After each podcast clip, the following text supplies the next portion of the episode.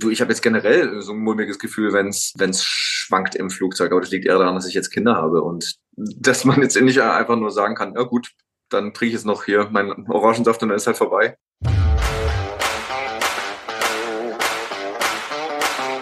All You Can Stream, dein Navigator durch die Streaming-Welt. Hi, ich bin Micha. Und ich bin Melanie.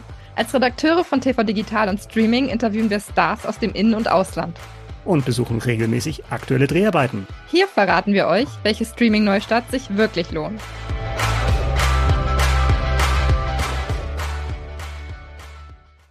Wir sind wieder da. Wir sind zurück mit einer neuen Folge von All You Can Stream, dem Podcast von TV Digital und Streaming. Ich heiße euch herzlich willkommen und ich heiße natürlich auch Micha willkommen, der mir gegenüber sitzt. Hallo Micha. Hallo Melanie, hi. Ich hoffe, es geht dir gut. Ich hoffe, du hast jede Menge Energie mitgebracht. Momentan habe ich sie noch. Ich hoffe, ich kann sie auch über die Sendung hinweg aufrechthalten. Ja, mir geht's gut. Ähm, ähm, auf alle Fälle. Also voller Energie und voller Tatendrang.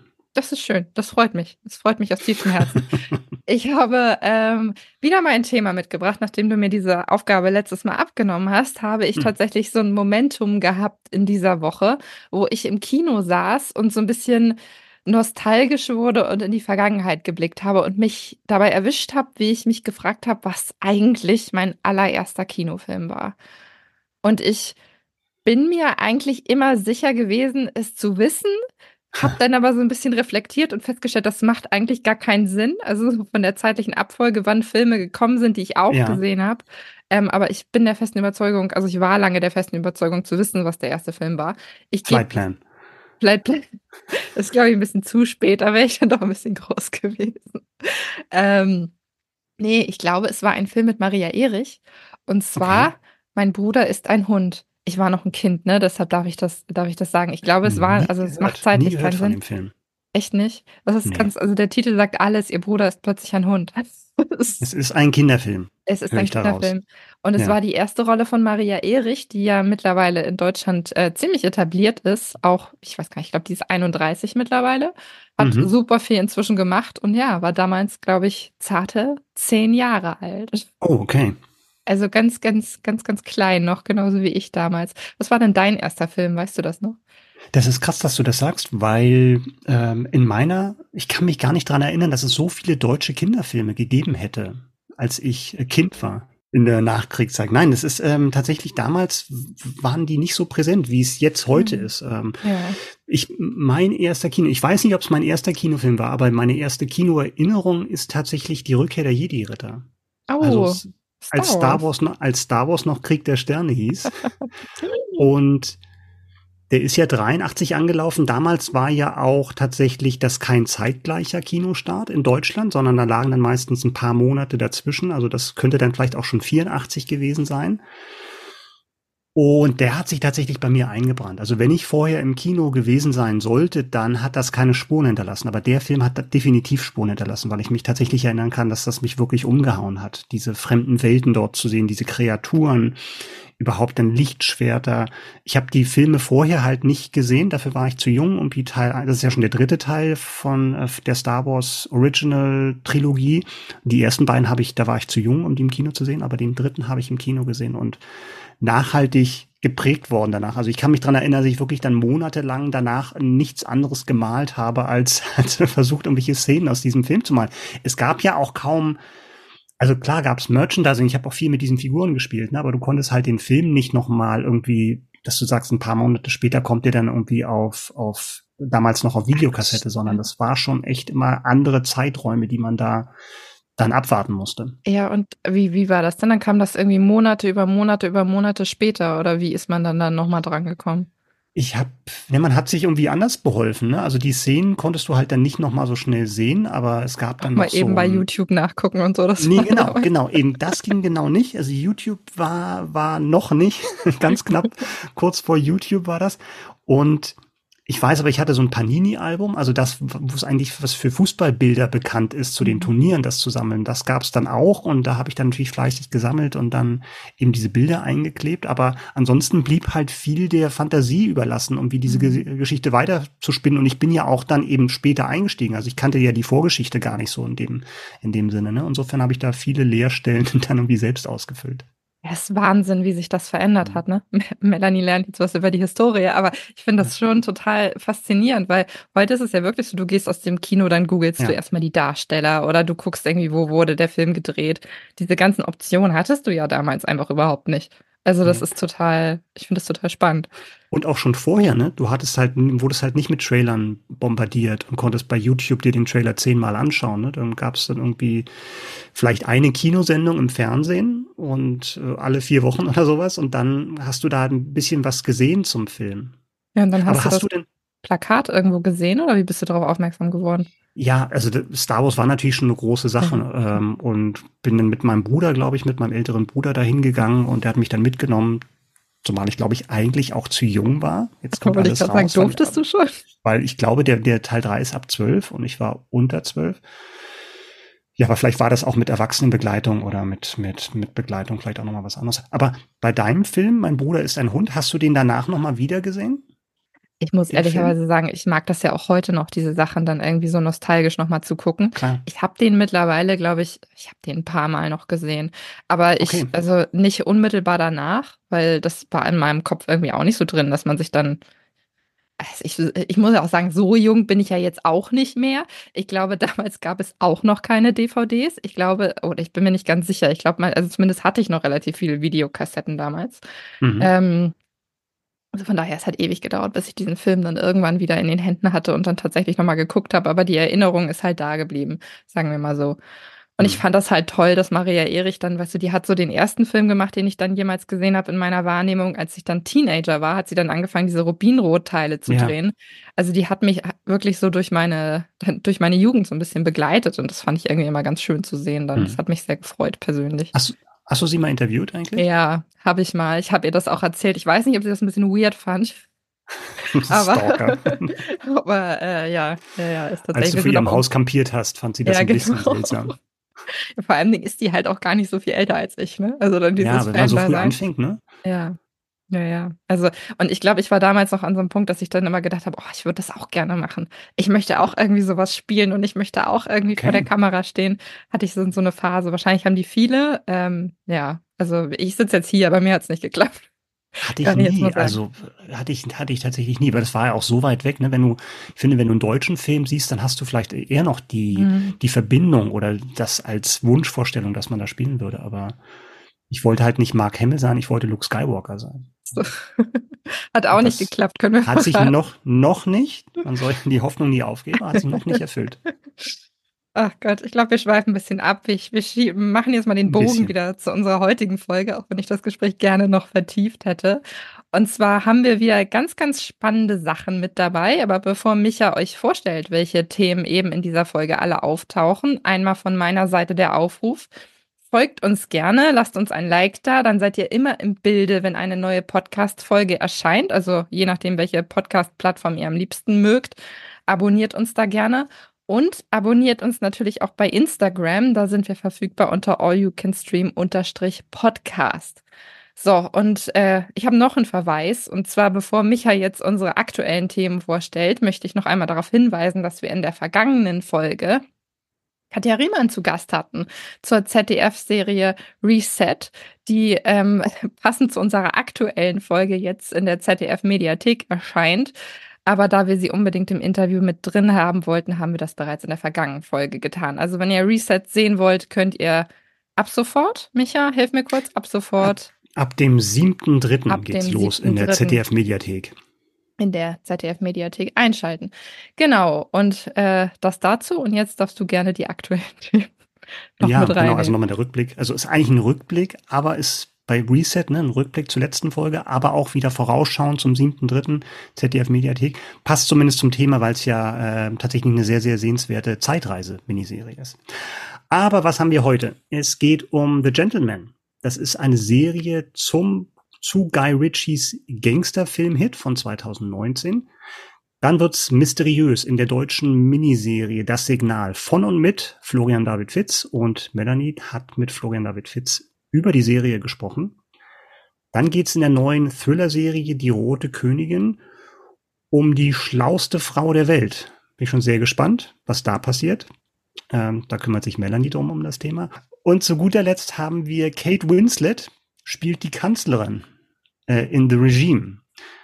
Ob sie Angela Merkel spielt oder vielleicht doch eine andere Rolle, wir verraten es euch. Vom Film zur Serie ist ein Trend, den wir in den vergangenen Wochen irgendwie vermehrt hatten. Also wirklich, Stimmt. wirklich oft, unter anderem bei Mr. und Mrs. Smith. Jetzt haben wir so einen ähnlichen Fall. Also man kann es nicht ganz vergleichen, aber zumindest so einen ähnlichen Fall mit The Gentleman. Ab dem 7.3. bei Netflix verfügbar. Es sind acht Folgen. Und alle, die sich jetzt so ein bisschen erinnern, ja, es gab schon mal einen Film von Guy Ritchie mit exakt dem gleichen Titel. Und jetzt kommt eine, eine Serie von Guy Ritchie mit exakt diesem Titel eben. Micha, du hast reingeschaut, du hast was gesehen, du kannst uns jetzt verraten, inwieweit hängt denn das zusammen und um was geht es in dieser Serie? Es ist tatsächlich ein Spin-off dieses Films, den du schon angesprochen hast, wobei man sagen muss, es kommt keine der bekannten Figuren vor, die man damals ja kennengelernt hat in dem Film. Also da ging es ja damals zum Beispiel um den um den Gangster äh, gespielt, äh, Mickey gespielt von Matthew McConaughey, der dort spielt. Aber die Welt ist dieselbe, weil es geht nämlich hier um Eddie. Das ist ein junger, ja, er stammt aus dem Adel, hat aber das so ein bisschen hinter sich gelassen und hat die vergangenen Jahre als äh, Soldat beim Militär gearbeitet.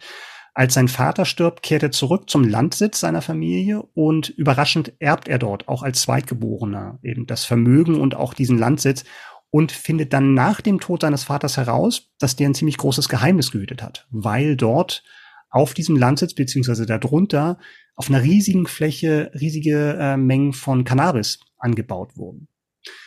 Und ähm, dazu kommt jetzt also nicht nur, dass dein Bruder, sein älterer Bruder bei dem, bei diesem Erbe übergangen wurde, sondern der Bruder hat auch noch mehrere Millionen Schulden durch Drogen, durch Sportwetten ja, und jetzt geht die Frage natürlich los, was passiert mit diesem, mit dieser Drogenplantage da unter dem Anwesen? Und da interessieren sich auch äh, eine Reihe von Gangster-Clans dafür. Also muss sich jetzt Eddie rumschlagen mit albanischen Gangstern, mit philippinischen Drogenbaronen und einem Liverpooler Kartell. Und das ist natürlich die Frage, wie kann sich da jemand, der eben aus dem Adel kommt und eben nicht mit diesem Gangster-Background aufgewachsen ist, wie kann er sich da durchschlagen? Weiß gar nicht, ob das so uncool ist, bei diesem Erbe übergangen worden zu sein.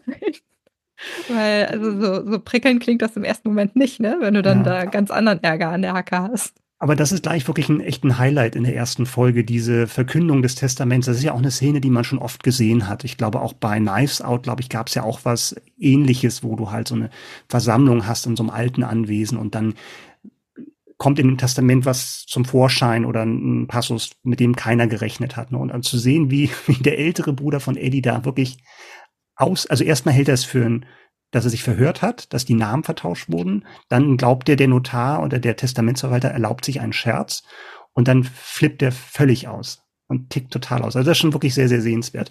Äh, ja, doch, also der hat halt mit dem Geld gerechnet, weil er natürlich weiß, was das wert ist, auch wenn er nichts von dieser, von diesem, äh, dieser Plant, dieser Drogenplantage da weiß, wusste natürlich, was dieses, was dieser Titel wert ist und was das ganze Anwesen wert ist. Und das hatte er fest eingeplant, um seine Schulden zurückzuzahlen. Und wenn man sich, wenn man die Schulden bei den Leuten, bei denen er sich Geld geliehen hat, nicht zurückzahlt, dann geht's um Leib und Leben.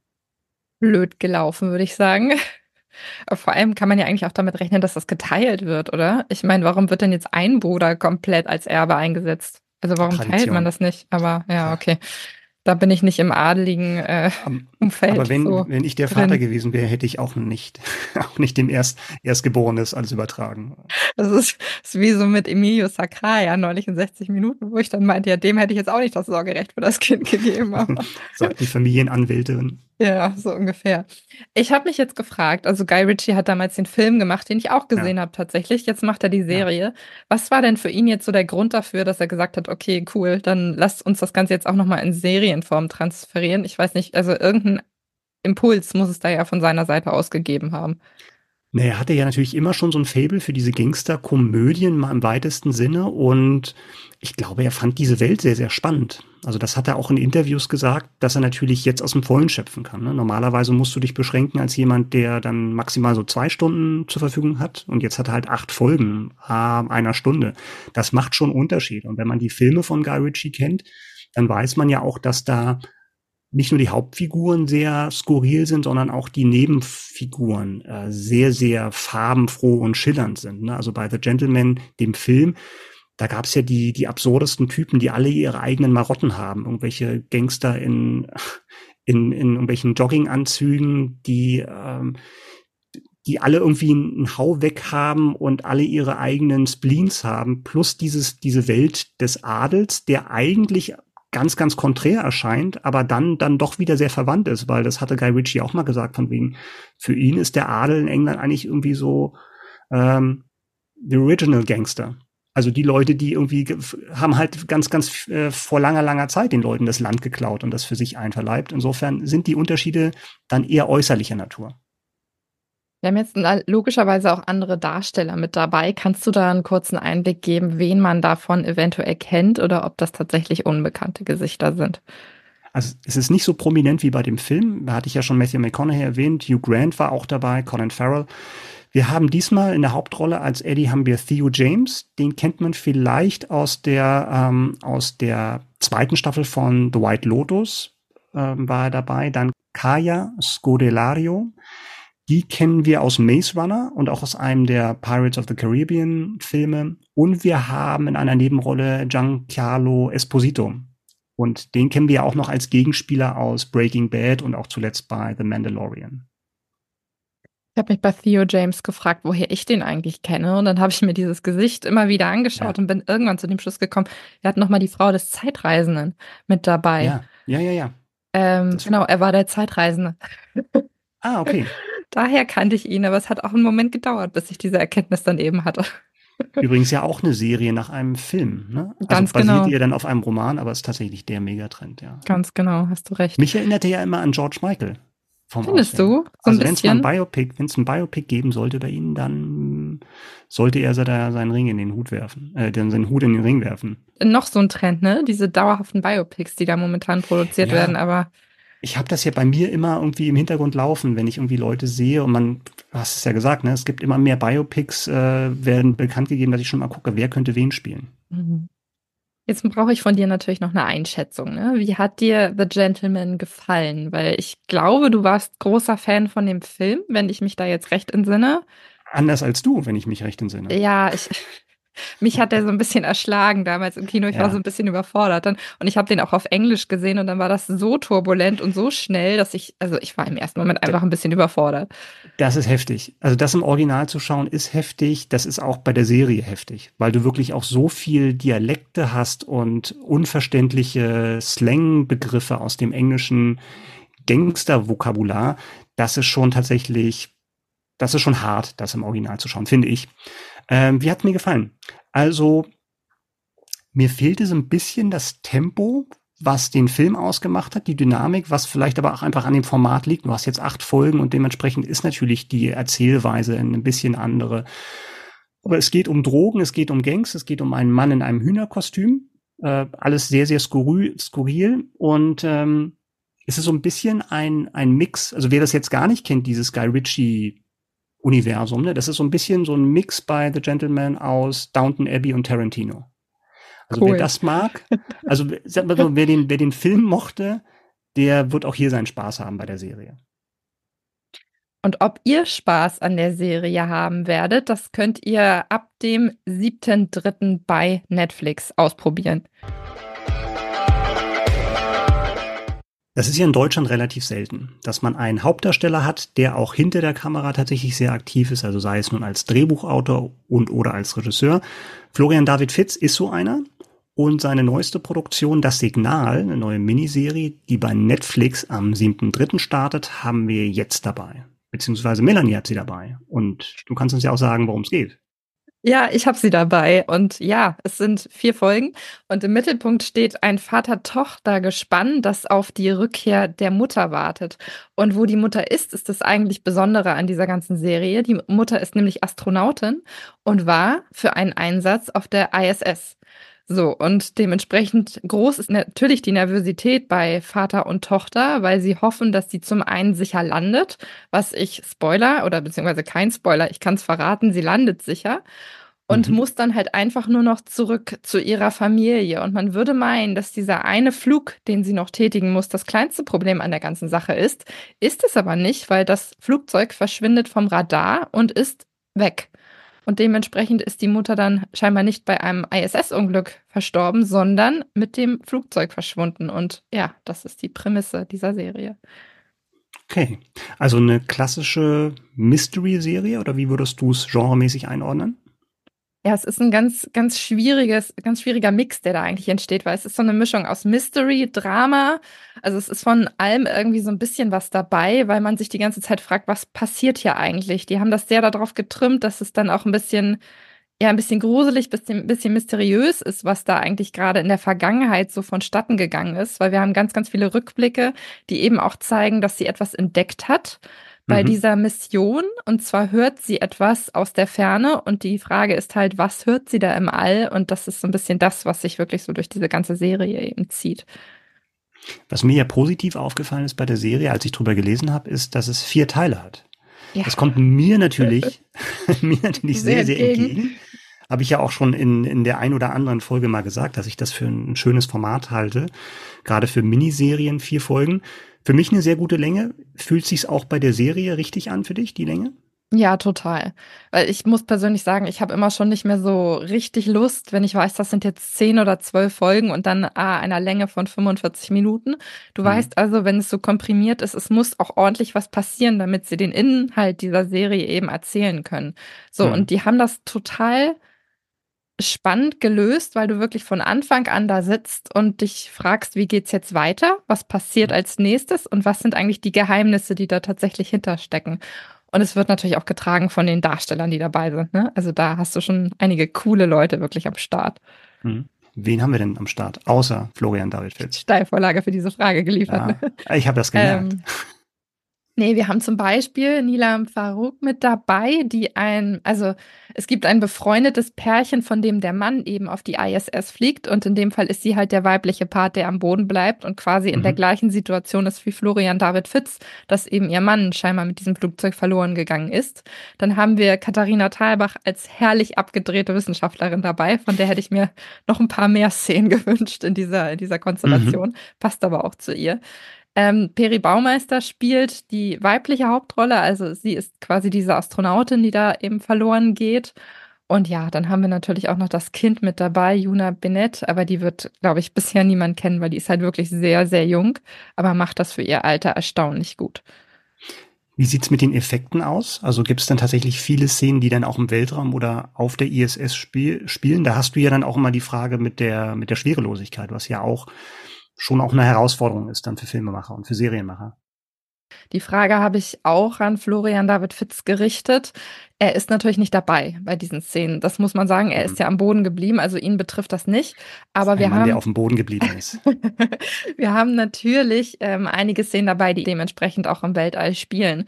Und da haben sie das wirklich in diesen LED Sets gemacht, also wirklich mit diesen Wänden, die komplett ausschließlich aus mhm. LED-Effekten sind und haben da eben dieses, diesen Weltraum in den Hintergrund gebracht. Und das sieht wirklich erstaunlich gut aus und ist etwas, was man von einer deutschen Serie in der Form ja auch überhaupt nicht gewohnt ist. So, ich habe mich so gefragt, was gibt es denn für deutsche Produktionen, die jetzt tatsächlich im Weltall spielen? Also mir ist da jetzt auf Anhieb nichts eingefallen. Also Raum, Raumpatrouille Orion fällt mir ein. Das ist auch aus den 80ern, schon, schon, Na, das ist, glaube ich, aus den 60ern sogar tatsächlich. Ähm, nee, gibt's wahrscheinlich nicht so viele, zumindest aktuell ja. auch nicht, ne? Fand ich, also Obwohl, fand ich dann wirklich einen mutigen Schritt, irgendwie mal was auszuprobieren. Ja.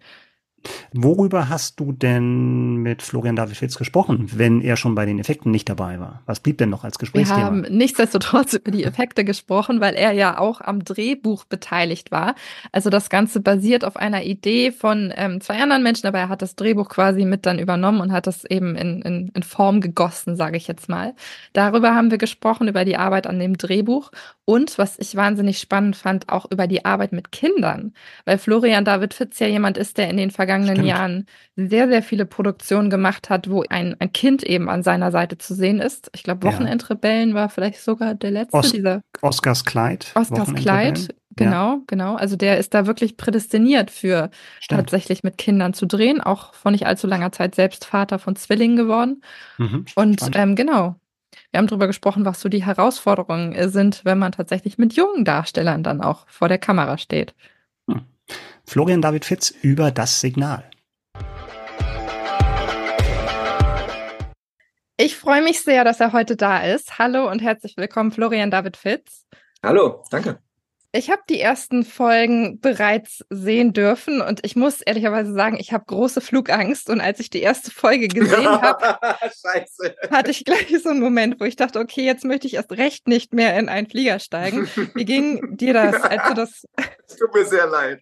Ja, ist, ist in Ordnung. Ich, ich werde das Trauma irgendwann überwinden. Aber wie ging dir das, als du das geschrieben hast, als du das ge gespielt hast? Hast du da auch das Gefühl gehabt, okay, es kommt jetzt so ein mulmiges Gefühl auf oder ist das jetzt nur bei mir so gewesen? Na gut, meiner Figur passiert es ja nicht.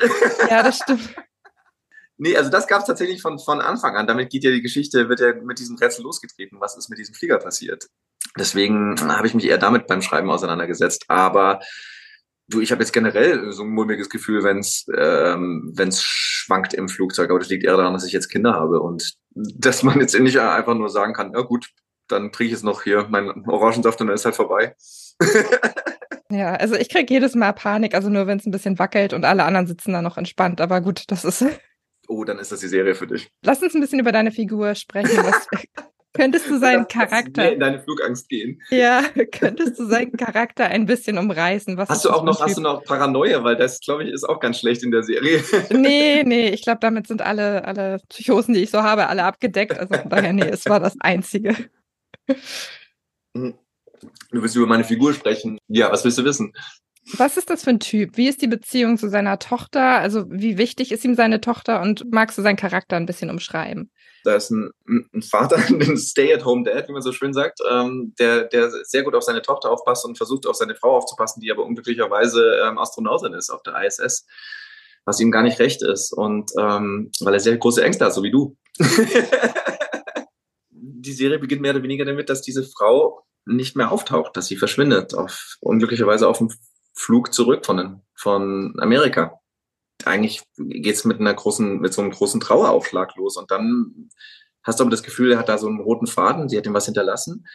Und er hat so einen Hinweis und er beginnt da dran zu ziehen und dann merkt er, dass das ein riesen, riesen Rätsel wird, in das er da rein stolpert und rein, dass da eine Botschaft ist, die die Frau versucht ihn zu senden. Und das fand ich wahnsinnig spannend. Und dann klar, aus, aus, aus diesem Thema raus haben wir versucht, diese Figur zu entwickeln. Also das ist ja schon ein längerer Prozess. Und da war es einfach wichtig, halt, dass, dass er halt eher derjenige ist, der, der wahnsinnig gerne halt alle zusammen zu Hause hat, auf die schön aufpasst, wie so ein Papa Bär und ähm, hat eben eine, eine Tochter, die nichts hört. Und das, da möchte er halt auch wahnsinnig, der hat auch wahnsinnige Ängste, ähm, die, die alle zu verlieren. Und das ist natürlich genau das, was ihm vielleicht auch passieren könnte. Ich fand es ganz spannend. Du hast jetzt in dem Zuge wieder mit Kindern gedreht. Du machst momentan super viele Projekte mit Kindern. Was würdest du sagen? Was ist denn besonders herausfordernd daran, wenn man wirklich mit sehr, sehr jungen Leuten eben vor der Kamera steht? Da gibt es ja immer diesen Spruch, oder ich weiß nicht, ob es den nur in Deutschland gab, dass ähm, es einfach ein Horror ist, zu drehen mit Kindern oder mit Tieren. Das war für mich auch immer wahr. Ich fand auch immer, die Kinder früher waren einfach immer so, weißt du, wenn die Kinder dann so reden wie in so in der Werbung. So, aber Papa, bitte, bitte, bitte, bitte, bitte. Und dann habe ich immer gedacht, wie schaffen die das in Amerika, dass diese Kinder wirklich sprechen, wie Kinder halt wirklich sprechen, dass sie so unglaublich gut sind. Ähm, habe gedacht, ne, wir kriegen das nicht hin und vielleicht ist es auch ganz gut so, dann sind sie nicht wie die amerikanischen Kinder, die dann irgendwann mit einer Heroinnadel auf einer Party rumliegen im Arm. Ähm, aber jetzt treffe ich mehr und mehr auf Kinder, die richtige Schauspieler sind. Also es ging mir bei Wochenendrebellen so und jetzt eben bei, bei ähm, das Signal ging es mir auch so mit der Juna, dass ich das Gefühl habe, das ist einfach eine Schauspielerin. Also völlig verrückt. Ich kann mit ihr reden wie eine Schauspielerin. Die hat eine Fantasie, die sie anknipsen kann. Und dann hat sie natürlich auch noch diese Augen. da muss sie natürlich gar nicht so viel machen, außer gucken, weil das, da kann man so viel reininterpretieren. Fand ich wahnsinnig spannend. Ja, und wie viel, weißt du, wie viele Kinder da angeguckt wurden, bevor sie da tatsächlich dann den Zuschlag bekommen hat? Äh, viele, viele. Ich war auch bei manchen dabei und ähm, wir haben aber, glaube ich, wir haben sehr für Juna gekämpft. Wir haben auch die Rolle ein bisschen umgeschrieben, damit Juna das spielen konnte, weil eigentlich war die Tochter viel jünger. Und ich glaube, das war die richtige Entscheidung, weil sie so eine Seele hat, äh, so eine tiefe Seele hat, die äh, was dazu bringt. Und das ist ja auch die Hauptbeziehung in diesem, in dieser ganzen Serie. Davon lebt das auch tatsächlich sehr. Ja. Das, das, merkt man auch, ja. das strahlt das aus.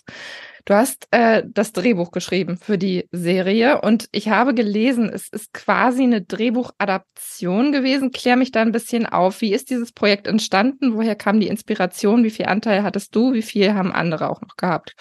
Also der, der Sebastian, der Regisseur und seine Frau hat, hat, haben ein, ein Buch gehabt, das vor fünf Jahren. Das war ein, ähm, ein Buch für einen Film. Und da war diese Grundidee schon da. Also dieses, das Flugzeug verschwindet, die Frau verschwindet, hinterlässt ein Rätsel und am Ende, das Ende gab es auch schon, das Ende, das du noch nicht gesehen hast. Und diese beiden Buchecken waren so spannend für mich und die Genrekombination, die ich so noch nicht gesehen hatte, nämlich dieses, das Rätsel, aber dann auf der anderen Seite so eine ganz klare emotionale Geschichte, die jeder verstehen kann, der mal auf, am Flughafen auf jemanden gewartet hat. Von jemandem, der dann einfach in so, in so ein, in so ein Flughafenhotel gefahren wird und so Plastikwasser in die Hand gedrückt bekommt.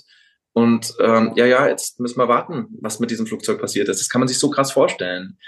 Also diese Kombination aus dem ganz Kleinen, nämlich dieser Familie und einer ganz persönlichen Geschichte über Verlust und dem großen Ganzen, in das das rein geschubst wird. Das war schon da. Das fand ich ganz, ganz toll. Und dann hatte das, war das aber ein Film und das ist wahnsinnig schwer zu finanzieren, weil es ja doch sehr teuer ist. Das ist ein sehr aufwendiges Projekt. Ähm, dass du das im Kino eigentlich gar nicht machen kannst. Diese Genre ist auch jetzt nicht unbedingt etwas, wo du die Leute reinkriegst, also wo die Leute traditionell reingehen in, in Deutschland. Und dann kam das mit Netflix auf. Und da hatte ich eine Verbindung zu Netflix und habe gefragt, hey, also zu Steffi Ackermann, die bei Netflix war, und habe sie gefragt, hey, kannst du dir das vorstellen? Und dann haben wir gesagt, wäre das nicht eine tolle Miniserie? Jetzt hast du Netflix angesprochen. Du machst normalerweise sehr viel Kino. Wie würdest du denn die Unterschiede beschreiben zwischen dem, wenn du für Streamer arbeitest und eben, wenn du einen äh, systematischen Kinofilm produzierst? Hast du da mehr Freiheiten, was, was Erzählweisen und so weiter betrifft? Nee, das, das, das, das glaube ich gar nicht unbedingt. Also ich hab, Freiheiten hast du in, in beiden, aber du musst halt überlegen, wer guckt das, warum. Und, und im Kino musst du dir einfach vorstellen, wie jemand zu Hause sitzt, ähm, der hat den Trailer gesehen und der muss jetzt aber irgendwie mit der S-Bahn in die Stadt fahren und muss, ein, muss einen Parkplatz finden oder was auch immer und dann ins Kino gehen. Das heißt, meistens, zumindest in Deutschland, funktionieren da bestimmte Genres nicht so sehr. Mein Krimi kann ich zu Hause anschauen. Komischerweise funktioniert da was Komödiantisches. Weißt du, wenn die Leute irgendwie, oh, ich hatte einen langen Tag und jetzt will ich aber auch jetzt nicht unbedingt belastet werden aus irgendeinem Grund funktionieren da bestimmte Genres besser als andere Genres. Das heißt, du bist vom Genre nicht total frei. Aber innerhalb des Genres kannst du dich sehr wohl bewegen. Also ich kann sehr wohl, was ich immer probiere, innerhalb von der Komödie probieren, andere Sachen zu verpacken. Also eigentlich vielleicht einen tragischen Stoff in eine Komödie oder einen gesellschaftsrelevanten Stoff in eine Komödie zu packen.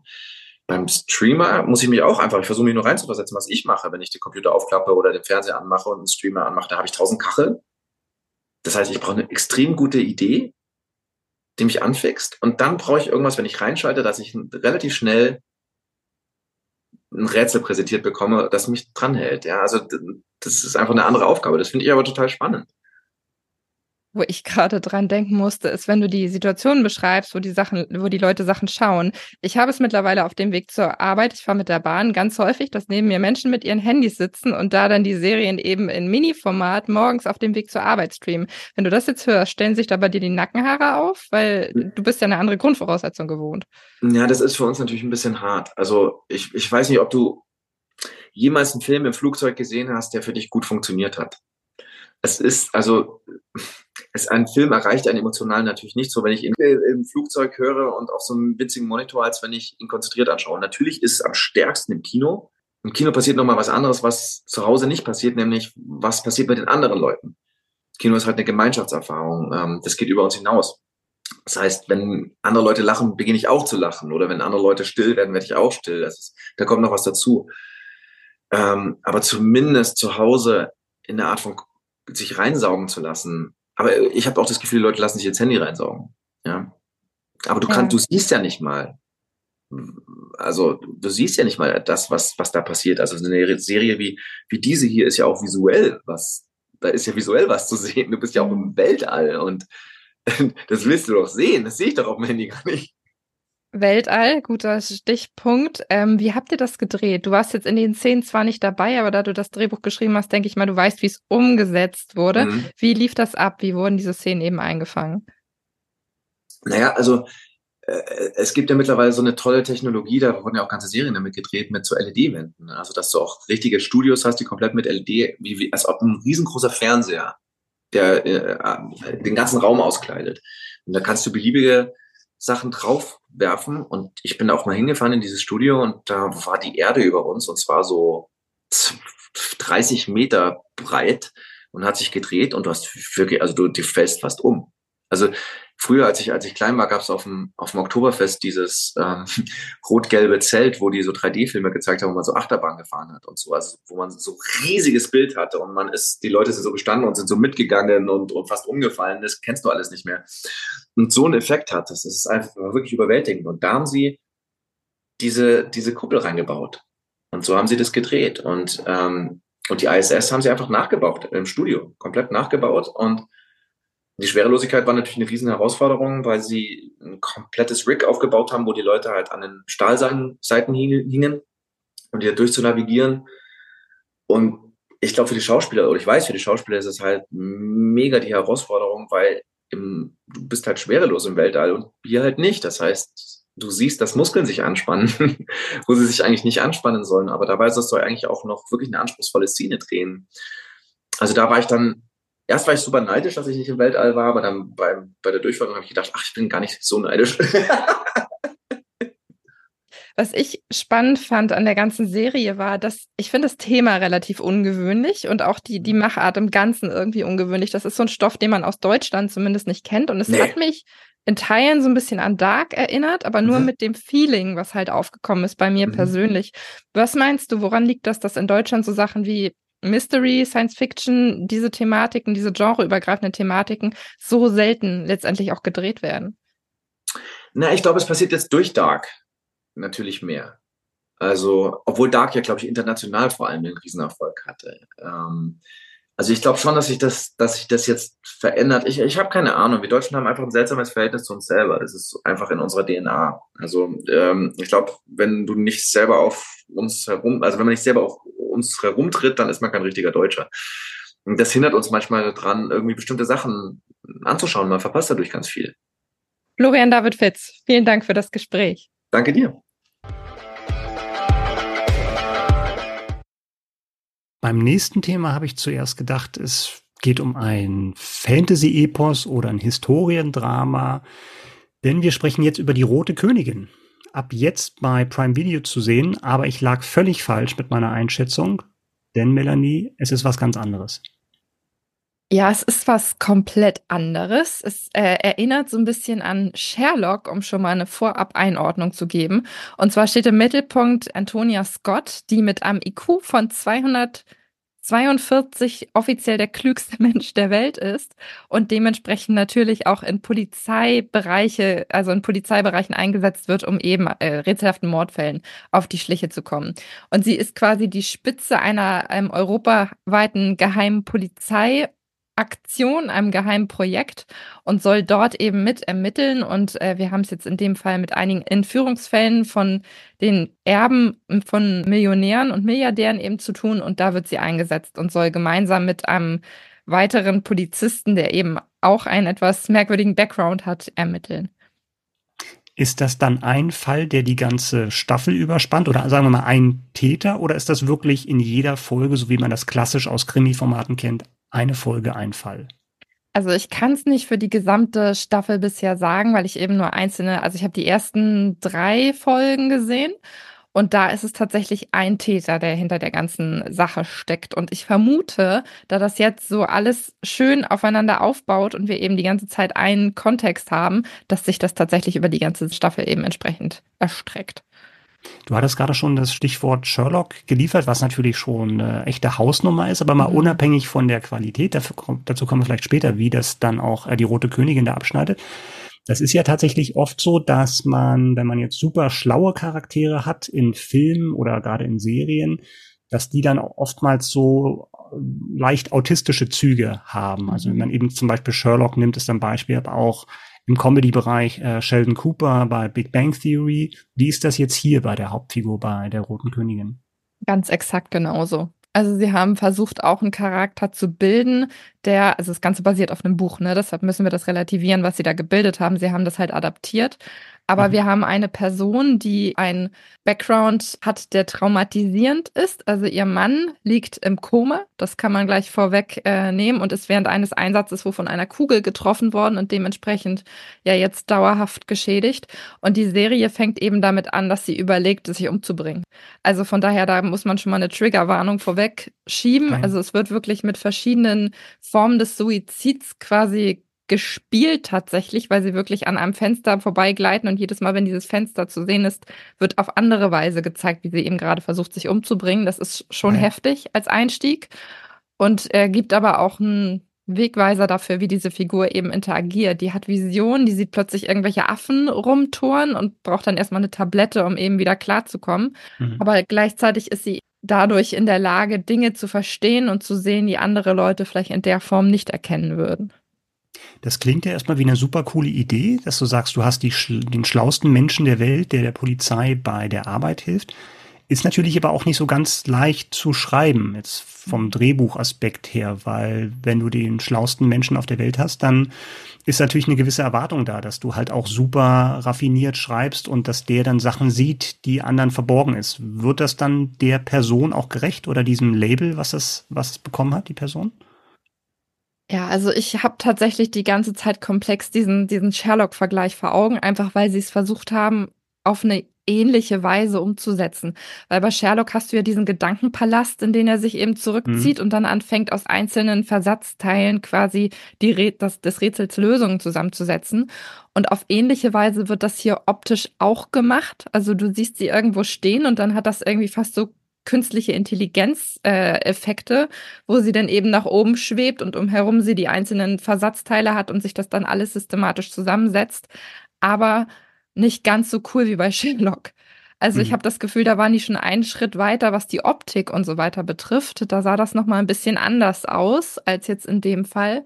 Und mhm. ich habe auch das Gefühl gehabt, dass ich bei der Figur jetzt ein bisschen länger gebraucht habe als bei Sherlock, um mit ihr warm zu werden weil mhm. sie eben sehr in sich gekehrt ist und du gar keinen Draht irgendwie zu ihr findest am Anfang. Und bei Sherlock hast du ja immer noch mal irgendwie so einen so Spruch auf den Lippen, der das ja. Ganze dann irgendwie so ein bisschen bisschen absurd macht. Und Sherlock ist halt, der kann nicht so gut mit Menschen. Das hat, mhm. war das, was mich an Sherlock eben fasziniert hat, dass er irgendwie gar nicht verstanden hat, was der Gegenüber von ihm eigentlich will. Und das ist bei ihr eben nicht so. Sie versteht das sehr genau. Aber ich glaube, man darf da wahrscheinlich auch einfach die Vergleiche nicht so ziehen. Das ist, glaube mhm. ich, etwas gemein. Wenn ich die ganze Zeit sage, da war das so, da war das so, das sollte man, glaube ich, da nicht tun. Aber klar, also manchmal drängen sich die Vergleiche natürlich auch auf, ne? Und wenn du dich dann als Serienmacher in so ein Gebiet rein begibst, ne, dann musst du wahrscheinlich auch damit leben, dass dann Leute wie ich und wie du dann auch dann die Vergleiche ziehen.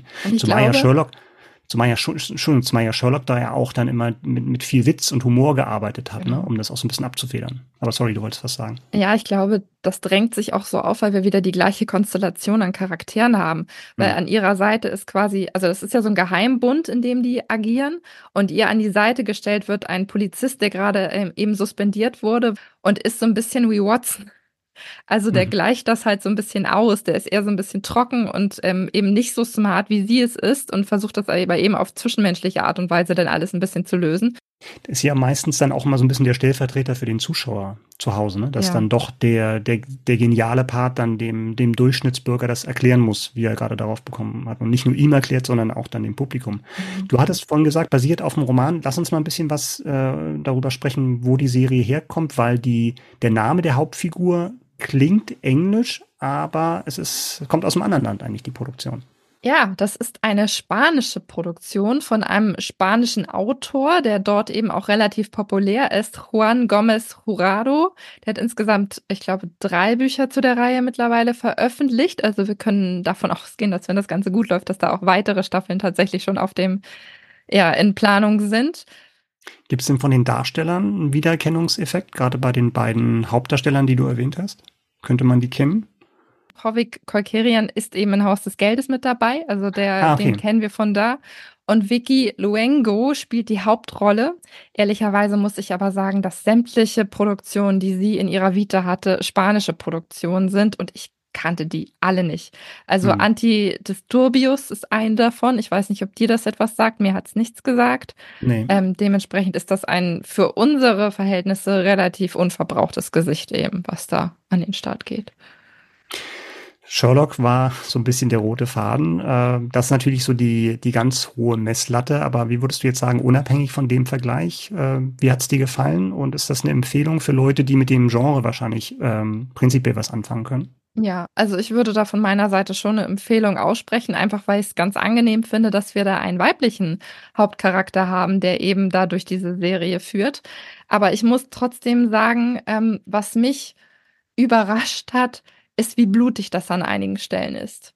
Hm. Also bei mir hört es dann immer da auf, wo Tiere eben äh, zu, zu Schaden kommen und besonders wenn Pferde zu Schaden kommen. Ich kann sagen, dass das in diesem Fall tatsächlich passiert auf eine sehr blutige Art und Weise, wo ich okay. wirklich da gesessen habe und gedacht habe, oh Gott, das ist jetzt nicht euer Ernst. Also hm. von daher, wenn man kein Problem damit hat, wenn es auch blutig zur Sache geht, dann ähm, und gleichzeitig dieses, dieses Spiel mit mit, mit Gedanken und mit Aufklärung mag, dann ist man tatsächlich bei dieser Serie richtig. Also ich glaube, alle Fans von Sherlock werden auch an dieser Serie ihre Freude haben. Die Rote Königin ist ab sofort bei Prime Video zu sehen. Bei der folgenden Produktion habe ich den Trailer gesehen und war sofort angetan. Mhm. Und jetzt bin ich sehr gespannt, lieber Micha, was du mir darüber erzählst, ob das nämlich auch gerechtfertigt ist. Es geht um The Regime, ist ab dem 4.3. bei Wow verfügbar. Und ähm, ja, es geht um eine Kanzlerin, wie du am Anfang schon angedeutet ja. hast, und ähm, aber nicht irgendeine Kanzlerin, sondern eine unbekannte Kanzlerin. Das musst ja. du mal ein bisschen genauer erklären. Was ist die Prämisse dieser Serie? Ja, es ist nicht Miss Merkel. Wo, da wären wir wieder bei Katharina Thalbach, äh, die ja jetzt auch wieder ja, wiederkommt. Ähm, nein, ist ja unbekannte Kanzlerin insofern, weil sie Kanzlerin einem Staat ist, den es eigentlich nicht gibt. Also die Serie spielt in einem fiktiven, namenlosen Staat in Mitteleuropa. Der Rest der Welt ist äh, derselbe wie bei uns. Und diese Kanzlerin heißt Elena Vernham, äh, wird gespielt von Kate Winslet und die nimmt mit der Demokratie in ihrem Land jetzt nicht so genau. Also eher so eine Autokratin, herrscht mit eiserner Hand und wittert überall Intrigen und hat eigentlich nur zu ihrem neuen Leibwächter, Zubak heißt der, Vertrauen. Und ähm, ja, sie macht so ihr Ding und ähm, will sich auch so ein bisschen profilieren und äh, legt es da auch so ein bisschen auf so ein Kräftemessen mit der Weltmacht USA an, die eigentlich in dieser Kanzlerin eine Verbündete sehen, aber sie sieht das ein bisschen anders. Was ist denn das im Detail? Also ist das jetzt eine, ist das jetzt ein Drama? Ist das eine Polizsatire? In welche Richtung bewegt sich das Ganze? Weil ich hatte das Gefühl, dass es im Trailer schon ziemlich, ziemlich zynisch daherkommt. Ja, das ist eine, tatsächlich eine Politsatire. Also auch so eine Balance zwischen Drama und auch Komödie. Du hast auch ähm, einen Macher, der so ein bisschen verrät, in welche Richtung es geht. Also der Showrunner ist äh, Will Tracy. Der Name sagt jetzt vielleicht den wenigsten was, aber der hat tatsächlich schon ein paar Emmys gewonnen, weil er zum ähm, Autorenstab von Succession gehört hat. Und auch das ist ja eine Dramaserie, aber du hast auch immer ganz viel viel Humor drin, der jetzt nicht so klassisch ist, aber wenn dann auch so Figuren eben entlarvt werden, hast du da auch schon komödienhafte Elemente drin gehabt. Hat auch zuletzt den Kinofilm The Menu geschrieben, wo es ja auch so eine, um so eine Abrechnung mit dieser sehr, sehr äh, hochnäsigen äh, Sterneküche ging. Also dieser Hype, der darum gemacht wird, irgendwelche Restaurants auf einer Insel und wo halt eine ganze Philosophie dahinter steckt und wo Leute dann mehrere tausend Dollar ausgeben für einen Abend. Also das wird da auch vorgeführt und hier geht's tatsächlich um ja, so entlarvenden Humor gegenüber Machthabern. Insofern, ja, Polizatire mit schwarzem Humor trifft es ganz gut bei The Regime. Ich fand Kate Winslet im Trailer ziemlich, ziemlich stark. Also ich Mhm. weiß nicht, das ist halt immer die Sache mit Trailern, die könnten theoretisch auch die besten Szenen irgendwie rausgegriffen haben und man denkt sich so, boah, die ganze Serie kann das halten. Deshalb jetzt an dich die Frage, zieht sich das durch die Serie durch, dass sie auf diese Art und Weise eben performt oder ist das jetzt tatsächlich was, was sie wirklich nur für den Trailer rausgegriffen haben? Hält sie das, diese Stärke in der Rolle? Den, den gleichen Eindruck hatte ich auch. Also ich habe den Trailer gesehen, hatte richtig Bock, auch gerade mit der ähm, mit dem Wissen, dass da jemand von Succession, eine Serie, die ich auch super gerne geschaut habe, gemacht hat. Und äh, Kate Winslet ist ja eigentlich immer gut. Also das kann man ja sagen, dass man wirklich, also da müsste man sich sehr, sehr anstrengen, um da wirklich mal eine schwache Serie oder ähm, hat sie ja hauptsächlich Filme gemacht, ähm, zu finden. Sie macht das auch hier gut, wobei es war mir teilweise, aber das liegt auch ein bisschen an der Tonalität der Serie, teilweise sogar ein bisschen drüber. Also wenn man dann die Serie schaut, ich meine jetzt nicht den Trailer, diese ganze Serie ist auch so ein bisschen überhöht. Ne? Also dann die Figur legt sich dann auch in so eine Sauerstoffkammer, führt Gespräche mit ihrem verschiedenen Vater, den sie aber praktisch als Leiche im Keller ihres, ihres Kanzlerpalastes ähm, deponiert hat. Was? Also da sind schon ein paar verrückte Ideen drin und dementsprechend spielt sie halt auch so ein bisschen drüber, finde ich. Dann hat sie auch noch, das war zumindest im englischen Original, äh, was bisher zur Verfügung stand, so, dass sie dann auch so einen leichten Sprachfehler eingebaut hat, was mich am Anfang total irritiert hat. Ich bin schon sehr gespannt auf die deutsche Synchro. Sie hat ja auch eine ganz tolle Synchronsprecherin, die sie stammmäßig spricht. Ich bin gespannt, ob, ob oder wie das übernommen wird, weil das kann ganz schnell schiefgehen. Das kann ganz schnell zu so einer Art Karikatur werden. Insofern, mh, ich habe sie schon besser gesehen. Eben aufgrund der Okay. angesprochenen Aspekte. Okay. Ich finde das sowieso, wenn du so eine Satire hast, ist das ja ein ganz, ganz schmaler Balanceakt zwischen einfach viel zu viel und zu wenig. Also deshalb, also schlägt bei dir eher in die erstgenannte Richtung aus, ne? Vielleicht auch, hatte ich ja gerade gesagt, ich hatte den Trailer gesehen und die, die Erwartungshaltung war hoch und ich muss sagen, ganz ehrlich, ich war von The Regime eher enttäuscht. Okay. Okay. Ähm, das ist halt diese, du hast gerade gesagt, das ist genau richtig. Die Balance ist unheimlich schwer zu treffen bei so einer Polizatire und hier ist auch beißender Humor dabei, aber eben nicht jeder Gag zündet und da sind Sachen, die so ein bisschen verlaufen und einfach, dann ist- sind bestimmte Situationen zu absurd ähm, für mich gewesen. Sie spielt in der Serie auch erstmals seit langer Zeit, äh, wie ich gelesen habe, in einem Text von dir, äh, mit Hugh Grant zusammen, der ebenfalls mit dabei ist. Und ich habe neulich ein Interview von ihm gelesen, da hat er gesagt, er ist jetzt an der Station seiner Karriere angekommen, wo er die ähm, lustigen Umpa-Lumpas spielt. Also er war ja jetzt in Wonka eben mit dabei Mhm. und er kriegt jetzt nur noch so diese, diese Witzfiguren tatsächlich an die Hand. Mhm. Wie ist das jetzt in der Serie? Wen spielt er da? Er spielt den, den Vorgänger von Kate Winslet, also einen politischen Gegenspieler, der so ein bisschen ins Exil verbannt wurde, als ähm, Kanzlerin Elena an die Macht gekommen ist. Und ja, ist so ein bisschen zu einer Spottfigur gewesen. Also die Kanzlerin macht bei jeder Gelegenheit darüber irgendwelche, irgendwelche Witze, dass, es, dass ihr Vorgänger jetzt nichts mehr auf die Reihe bekommt. Und ähm, ja, er muss sich so ein bisschen im, mit dem Exil dann irgendwie begnügen, was er dort hat in diesem Land. Schon wieder eine Witzfigur, in die er da jetzt reingerutscht ist. Ja.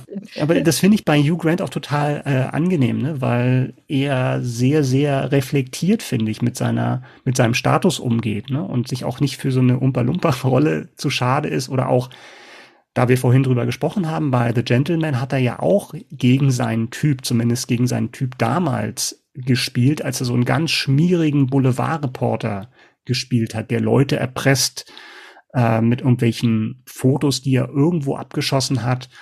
Und wenn man das mal vergleicht mit seinem Image, wo er herkommt, so aus diesem Rom-Com-Zeitalter, macht er wirklich alles, um damit aufzuräumen. Ja, ich glaube, das macht auch Spaß. Also ich glaube, da hat er zum Ja. einen Spaß dran und zum anderen musst du ehrlicherweise sagen, dass er mittlerweile einfach auch zu alt ist, um das noch zu machen, was er damals gemacht hat, denke ich mal. Da- Das stimmt, aber ich glaube, er kriegt doch deutlich biedere Rollen angeboten, die er auch machen könnte. Und ab, ab und zu macht er das ja auch, ne? Aber wir müssen ja auch Geld verdienen oder sowas. Ja. Aber ich glaube, er guckt auch schon genau hin. Ja, und du hast natürlich vollkommen recht, ne? Wenn er dann mal, ich glaube, bei Paddington 2 war es ja auch, wo er ja dann auch mal irgendwie so ein Bösewicht spielt, macht er ja jetzt immer häufiger. Da siehst du auch mal, was er tatsächlich drauf hat als Schauspieler. Ja, ich gucke den auch sehr, sehr gerne an. Also da bin ich tatsächlich großer Fan, was ja. Hugh Grant betrifft. Ja. Aber hier muss ich sagen, ähm, also war alles da bei der Serie, aber ich war ein bisschen enttäuscht und wenn ihr wirklich eine Miniserie schauen wollt mit Kate Winslet und habt Wow, dann würde ich euch lieber empfehlen, schaut, wenn ihr es noch nicht getan habt, mehr auf East Town. Krimiserie von 2021 hat sie den Emmy bekommen als beste Schauspielerin, ähm, war mit das Beste. Also es ist eine Krimi-Miniserie. Sie als Kleinstadtpolizistin war so mit das Beste, was ich die letzten Jahre gesehen habe.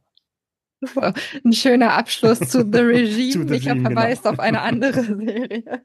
Nichtsdestotrotz ist. Mir tut's ja auch leid. Ich kann es da auch nicht ändern.